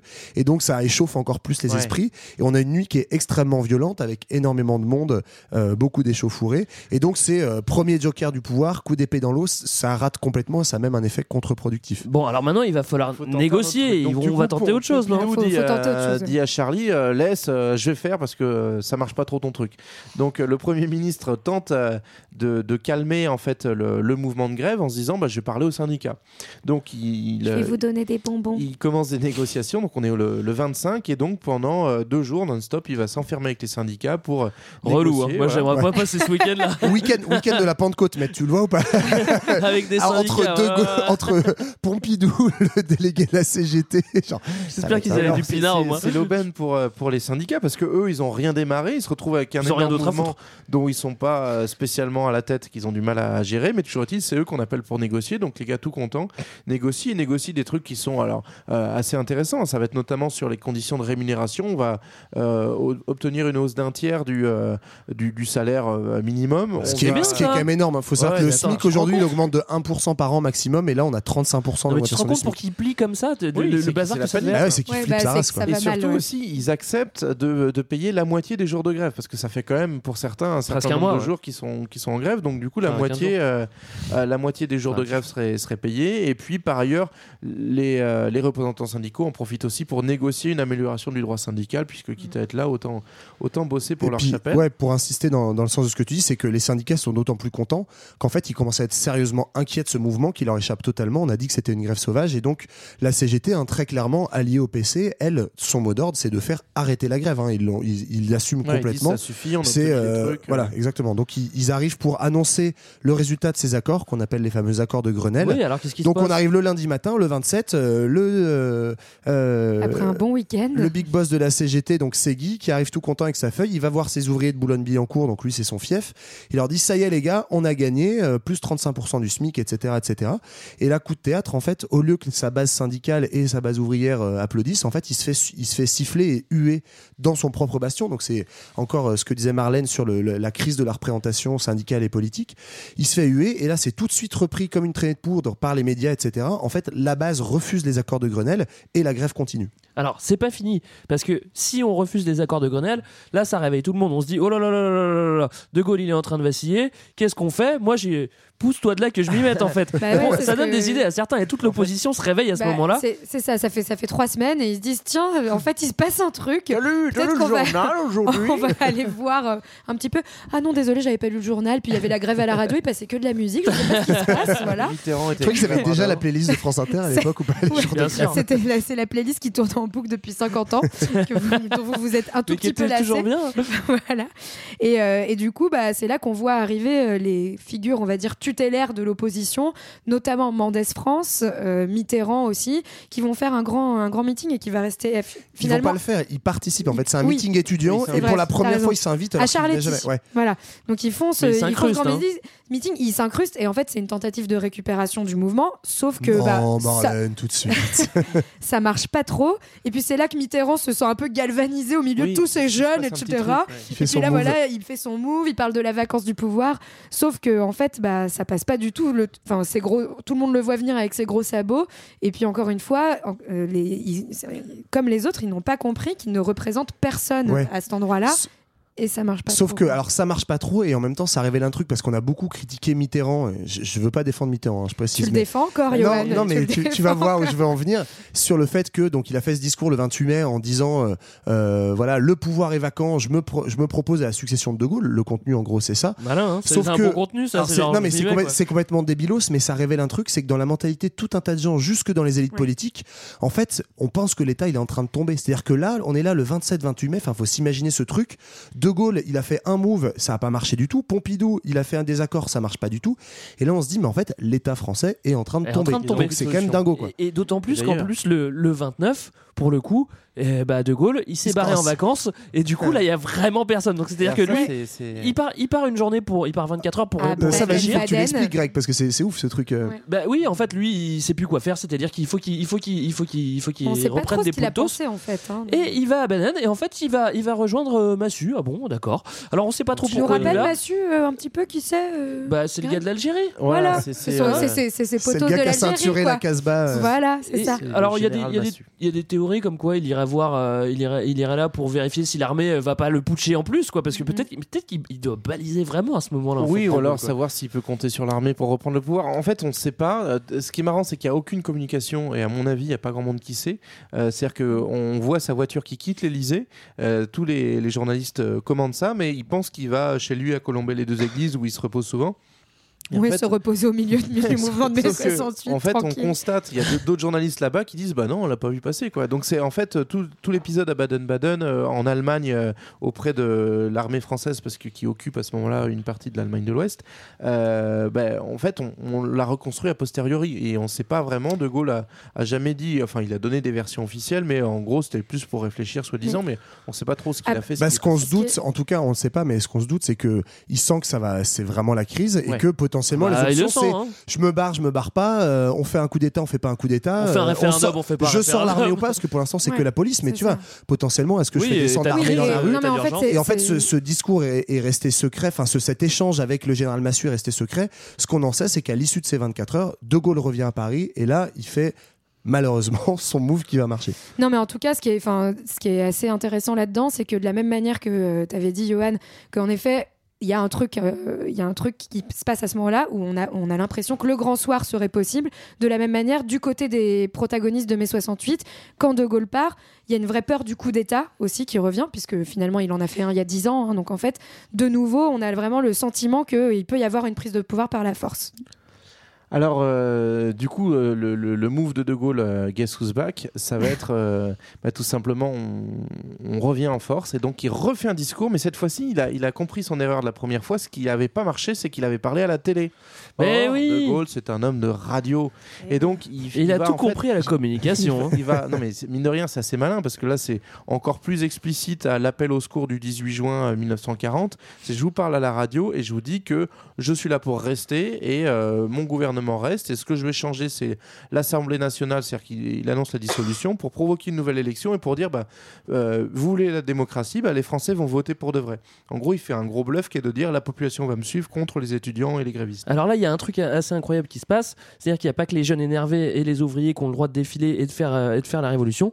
Là, c'est la manifestation euh, en faveur de De Gaulle et, à ce qui paraît, elle est quand même plus, Massive. elle, est- elle est vraiment massive et il y a même massive, plus grosse crois, ouais. il y a même plus de monde que, euh, que aux, aux grèves étudiantes. Enfin, aux En grèves fait, étudiantes c'était- évidemment, Oui, mais oui. C'était une manif qui était déjà prévue donc avant l'appel général de Gaulle. Il y avait les, ses partisans, les gaullistes, qui avaient appelé à manifester le 29 au soir. Et en plus, euh, à- suite à suite à cette, euh, cet appel à la radio, tu as du coup tout un tas de gens qui affluent. À la fois évidemment tous les soutiens de droite, gaullistes, conservateurs, et aussi en fait on, on a reconstruit ça après, mais on pense un certain nombre d'hésitants qui en fait au Ouais. début, y compris ça se trouve, ont pu être sur les barricades ou en tout cas soutenir les étudiants. Et en fait, sentant que là, c'est plus juste des revendications sociales, mais potentiellement, il va y avoir un coup d'État Ouais. ou que l'État va tomber, les mecs flippent et donc t'as plein de mecs qui disent euh, quand même, ce serait bien que le général, on le laisse en place, il a rien fait. Quoi. Il y a, un- y a un qu'il y a- vrai sentiment ouais. de, en fait, aussi de, de forme de libération, parce que ça fait aussi, aussi un écho, parce que ça se passe sur les Champs-Élysées, ça rappelle le- le- la- l'arrivée de De Gaulle euh, après la, la libération euh, en, en 44.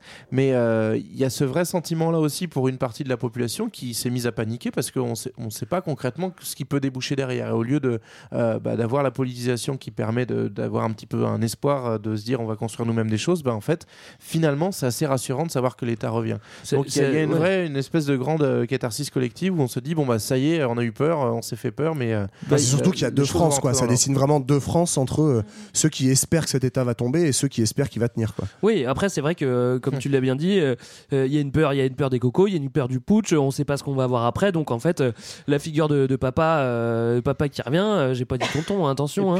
bah c'est plutôt rassurant quoi. Tonton, il est dans les Et clous. le, et le juge de paix, euh, papa le juge de paix, ça va être la fameuse élection, donc euh, du coup qui était annoncée par euh, par De Gaulle, c'est-à-dire que bah, élection législative, donc ça se passe euh, un peu plus loin, hein, on est on est euh, fin juin, euh, mais toujours est-il que ça va être une énorme déculottée pour euh, bah, pour l'opposition, c'est-à-dire que les gaullistes vont conforter largement leur majorité et avoir un record de sièges à l'Assemblée. Là encore, en jouant sur euh, bah, la peur de l'État qui s'écrase, de l'anarchie, etc. Ouais, Bon. et puis un, un amalgame très malin qui est de dire si vous votez pour la gauche, parce que quand même l'opposition à De Gaulle, hein, c'est pas non plus les vilains gauchistes qui sont dans la rue du tout, c'est Ouais, euh, c'est Mitterrand. Mitterrand, France et ses C'est copains. C'est les mecs qui ont rien vu venir non plus. Et mais qui était, et qui était complètement out du mouvement. Ouais, c'est ça. Mais, mais le, le move des gaullistes, c'est de dire bah, la gauche égale les gauchistes égale l'anarchie. Donc en fait, si vous votez contre moi, vous votez pour les gens qui sont dans la rue. Il arrive à créer en fait cette espèce de- d'amalgame. Et en fait, surtout, ce qui est très malin de la part des gaullistes, c'est que faisant ça, en fait, ils créent, ils ouvrent une période de campagne électorale qui prend le pas complètement sur la rue. C'est-à-dire que bah, on commence à se battre dans les plateaux quoi. télé, etc. Une nouvelle actu. Et donc, euh, ça commence à faire décroître les effectifs de grève. Et donc, dès début juin, il y a euh, les, euh, l'essence qui revient euh, dans les pompes. Donc, le pays qui commence à se débloquer. Même s'il y a encore des grèves, tout le courant du mois de juin, le temps des élections, c'est la police qui casse les mouvements de grève et les syndicats, on mais les syndicats, la CGT en tête, qui vont casser la grève en disant on a eu les accords de Grenelle et vont forcer la reprise du travail. Reprise du travail qui va être très lente sur plusieurs semaines et qui va être très violente parce que de nombreuses bases euh, d'ouvriers, d'employés vont être contre la reprise du travail en disant mais attendez, nous on était contre, etc. Et en fait, c'est là qu'il va y avoir euh, des morts, un mort étudiant, deux morts à l'usine de Sochaux-Montbéliard parce qu'on est dans cette ambiance d'urgence de la part des syndicats et du pouvoir de euh, remettre de l'ordre.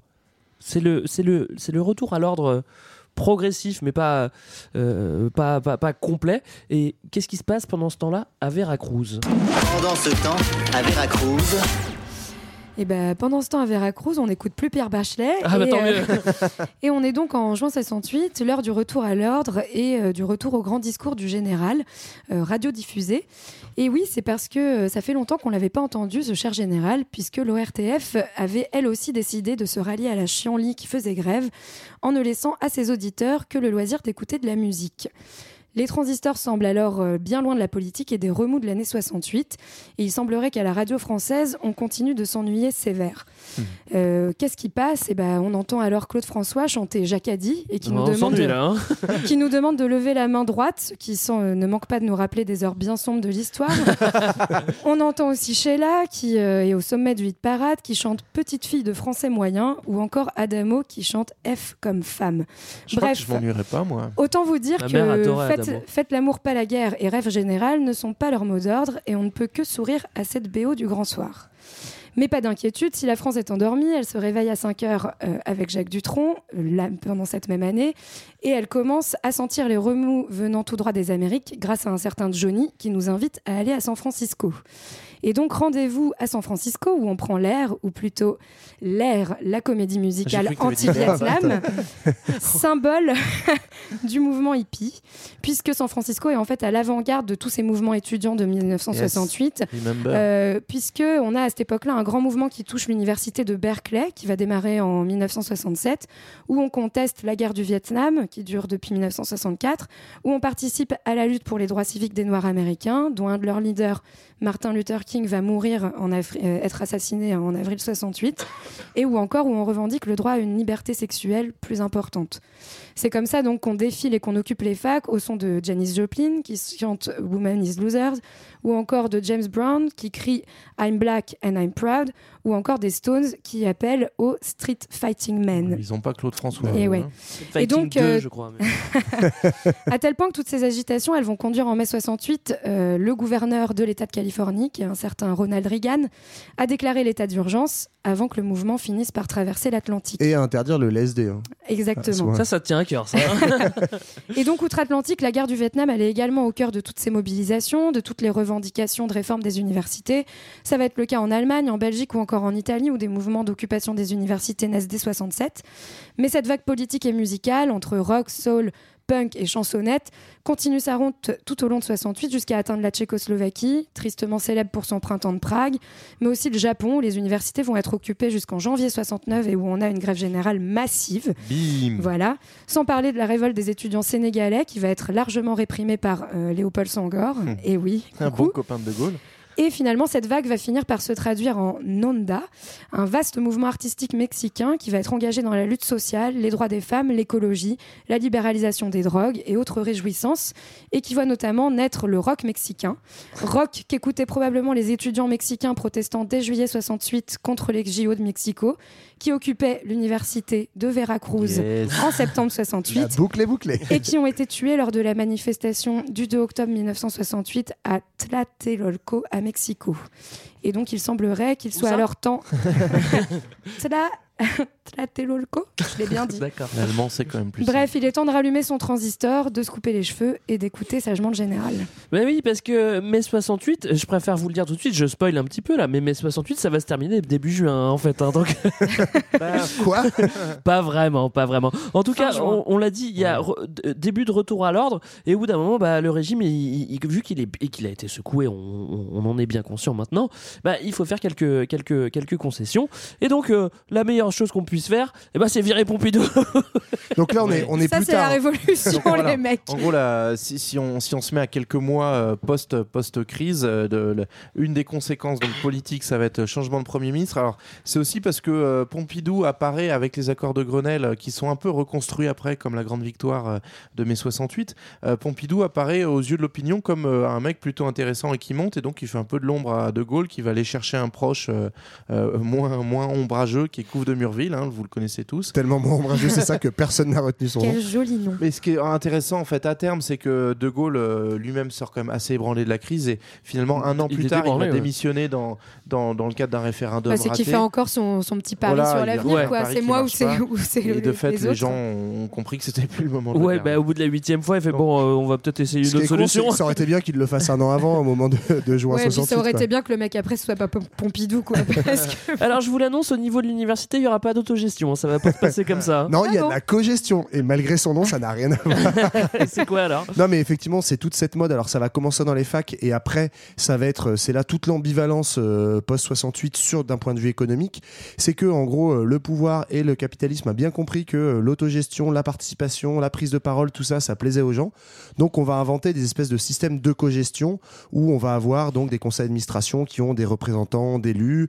Euh, donc là, je parle pour les universités. Il va y avoir des représentants des étudiants, des universitaires, des, des professeurs, des personnels. Mais en fait, on est un système qui est très loin de cette démocratie directe Mm. et horizontale qui était revendiquée par un certain nombre de gens.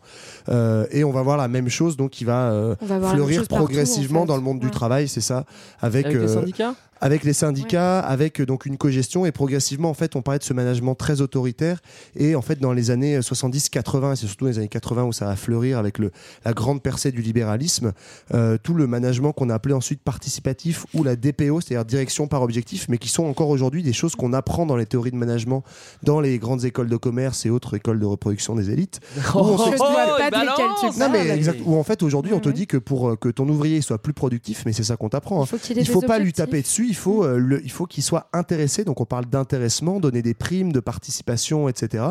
En fait en motivant tes troupes et donc euh, en fixant des objectifs, en ayant un management à la cool. En fait euh, aujourd'hui, Google, le- quoi. en- voilà, en poussant, c'est ça, c'est Google. C'est euh, je mets un, un baby foot dans ma salle de réunion et des bières dans le frigo et comme ça les gens sont contents de rester jusqu'à 22 heures pour bosser au travail. Alors, qu'est-ce qui se passe à long terme après euh, mai 68 Est-ce qu'il y a des, des i- des idées qui ont, été intégrées?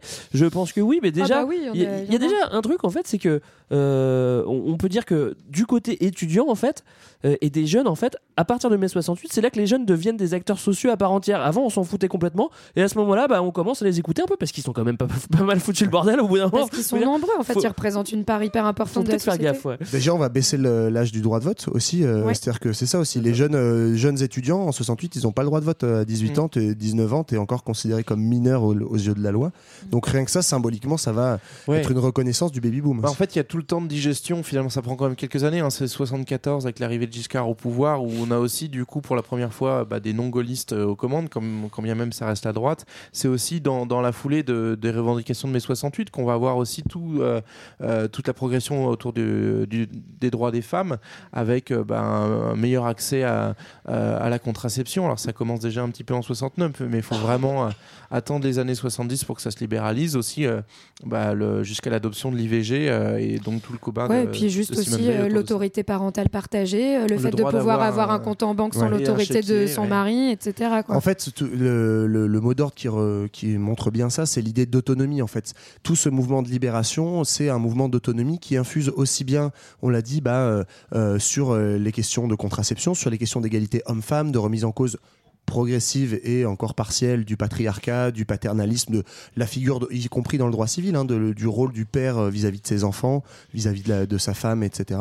Euh, dans l'Église aussi, où ça va faire Oui. bouger des choses. Donc en fait, on voit que l'autorité est en partie, en partie ébranlée et Remise que question. euh, remise en question. Et donc on arrive sur des choses qui euh, reconnaissent un peu plus euh, l'autonomie, des formes de liberté. Alors il y a, il y y a plein de débats euh, sur par exemple sur l'écologie et le féminisme. Il y en a plein qui, enfin il y a des débats pour savoir si ça naît vraiment en 1968 ou en mai 68 ou pas. Bon, à vrai dire, on s'en fout un petit peu parce que c'est vrai que de toute façon c'était dans l'air du temps. C'est pas né en un mois. De toute façon, c'est le processus, c'est c'est- Oui, un ça, processus on- qui est plus long. Euh, C'est vrai que on peut, on peut dire que c'est des questions qui émergent à ce moment-là. c'est des questions qui émergent à cette époque-là, moi je dirais, parce que faut pas oublier quand même qu'on coupait les arbres en 68, donc niveau écologie, pour faire des barricades niveau écologie, il y a mieux que de couper En les fait, là où tu as complètement raison, c'est qu'on a, on a fait de 68 le catalyseur de ces trucs-là, Ouais. qui étaient en fait des espèces de vagues euh, d'ondes longues qui traversaient la société.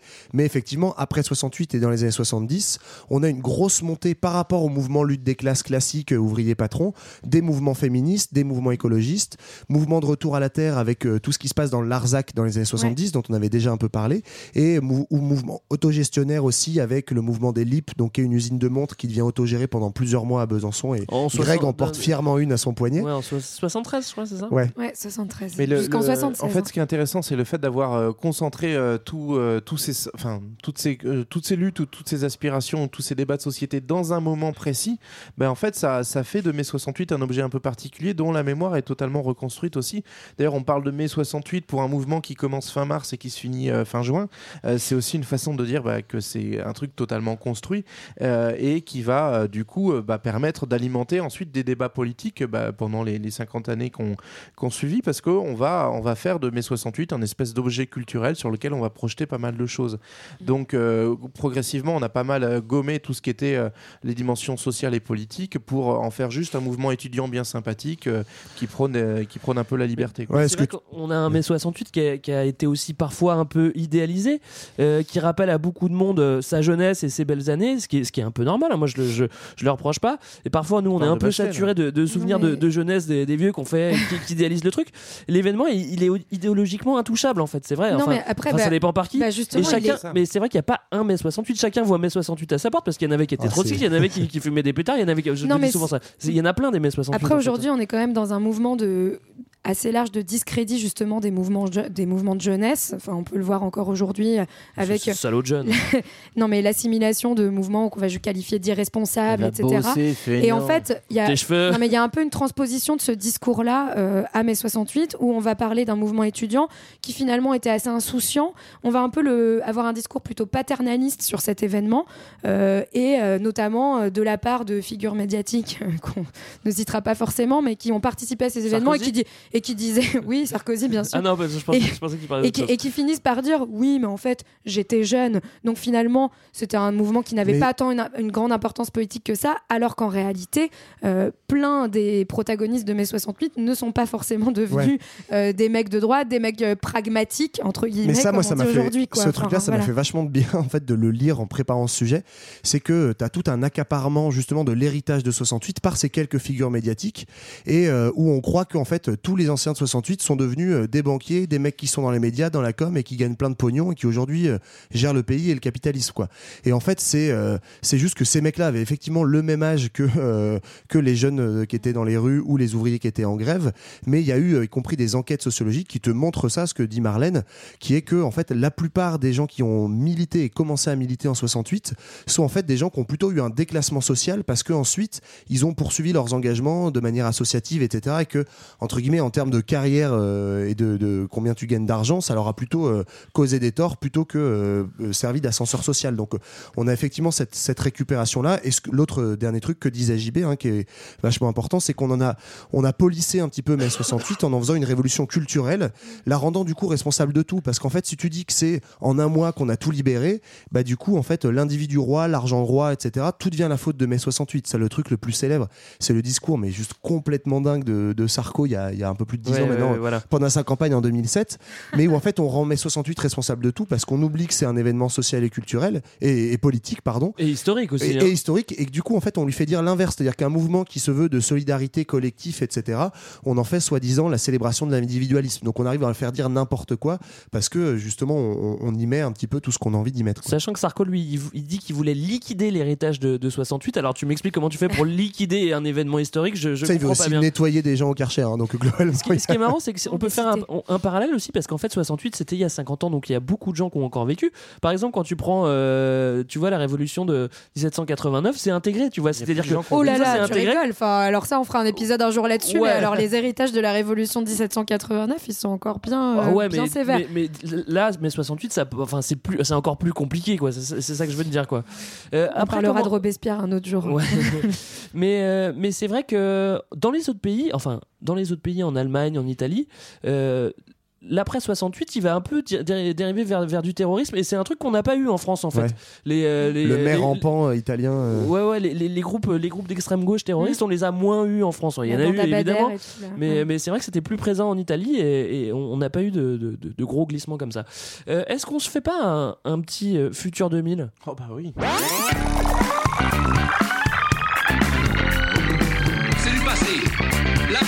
发进来。Bon, on a déjà mis un petit pied dans le futur, mais en gros, le futur de mai 68, c'est souvent associé à celui de ses acteurs, et notamment parmi les anciens vétérans troublions, la figure de Daniel Cohn-Bendit euh, domine toujours 50 ans après. Une figure qui est bien pratique, on se le disait, parce que ça permet de personnifier, de simplifier un mouvement complexe pour le résumer, euh, et pour euh, aussi résumer sa postérité. Parce qu'en effet, si on se base sur les évolutions politiques du camarade Dany, bah, en fait, on finit par donner raison à notre ami Noël Flantier, grand visionnaire qui annonçait en, en 1967 c'est le vrai monde dehors. Et le vrai monde, il va chez le coiffeur. Alors, gna gna, les guitares, les troubadours, tout ça, c'est fini. Donc, Dany est passé chez le coiffeur. On a rangé mes 68 Et il a dans un beau lunettes. cadre. Et euh, on regarde tout ça avec nostalgie. Aujourd'hui, un petit sondage tout frais 79% des Français défendent l'héritage de mai 68, mais parce que c'est avant tout un héritage perçu comme culturel et social, pas politique. Même 52% d'entre eux estiment qu'un nouveau mai 68 serait nécessaire, mais là, le sondage ne précise pas ce qu'ils mettent derrière ce nouveau mai 68. Et c'est là la grande malédiction de mai 68, c'est-à-dire la comparaison. C'est devenu l'étalon maître de la contestation sociale qui fait briller les yeux du jeune étudiant en sociaux en mal de grand soir et qui fait trembler Laurent Vauquier, pour qui depuis euh, tout fout le camp. À mesurer en mai 68, on en oublie que les temps ont changé et que les lunettes de piscine ont remplacé les casques de mobilette dans les manifs. Alors à tous ceux et toutes celles qui rêvent d'un nouveau mai 68, je dois hélas annoncer que 1968 c'est fini. Mais une bonne nouvelle cependant, le mois de mai revient chaque année, il n'y a plus qu'à imaginer. Ouais. Par contre, je conteste les lunettes de piscine, t'en as toujours beaucoup en manif. euh, Justement, avec elles, le elles ont remplacé les casques de Ça, mobilette. c'est vrai. Oui, Ah, c'est pardon. ça. Voilà, c'était notre épisode sur euh, mai 68. On espère que ça vous a plu. Ça vous a un petit peu éclairé si vous connaissiez rien. Enfin, en tout cas, si vous n'aviez pas écouté Sinon, vous pouvez 68 toujours heures. Écoutez les 68 heures de Les France 68 heures de Culture. France Culture. Euh, nous, il faut qu'on tire un petit épisode euh, Ah, au yes. sort. Et oui, euh, qui est-ce qui tire? Voilà, Allez, Marlène, Marlène, Allez, vas-y, Marlène. c'est parti. Ah, Alors je tire, je tire, hop, et ça sera donc un épisode sur les Vikings. Eh ben voilà. Oh, Eh ben, c'est bien. C'est proposé par qui? On ne sait pas. Ah bah mince, j'ai pas On- noté le nom. on On, le, vérifiera, on lui on fera une petite ça. dédicace au début de Eh l'épisode. ben, merci à tous. Nous, on se retrouve dans deux semaines pour parler euh, des Vikings et, et je Avec laisse la parole à, à- à DJ 2000. Attends, on peut peut-être préciser comment on fait pour proposer un sujet parce que euh, ça fait longtemps qu'on l'a pas précisé. Ouais. Comment on fait, JB Eh ben, comment on fait? On lâche euh, tout simplement Son des com. Tu des lâches tes hyper coms. positifs avec des étoiles, des cœurs, euh, plein plein à gogo sur euh, iTunes. euh, sur iTunes. iTunes. et puis on peut suggérer un petit nom Euh, et voilà nous on met ça dans notre dans notre, notre roue du temps et puis on espère le tirer. La roue. et du si vous temps. avez autre chose que des sujets à mettre vous pouvez aussi mettre des sous sur le Tipeee de fréquence moderne Ah bah oui, ça, bah, c'est encore mieux. Mais non, mais mettez pas de sujet, mettez que des. Des- Je plaisante évidemment. Voilà. Ça, c'est pas du tout 68 comme esprit. Tout le monde est mal à l'aise à cause de toi. Eh ben écoute, impossible hein, de liquider ce joli mai sans évoquer ce poète hirsute cher à Greg, euh, justement. J'adore. Il faut s'imaginer hein, le 10 mai 68 dans ce concert donné à la mutualité, l'entendre suer son verbe dans l'atmosphère bouillante des barricades, en se disant qu'à deux rues d'ici, il est en train de se passer quelque chose. Léo Ferré déshabille les rues comme une fille, et nous, on vous donne deux semaines pour en faire autant. Ciao Bye bye.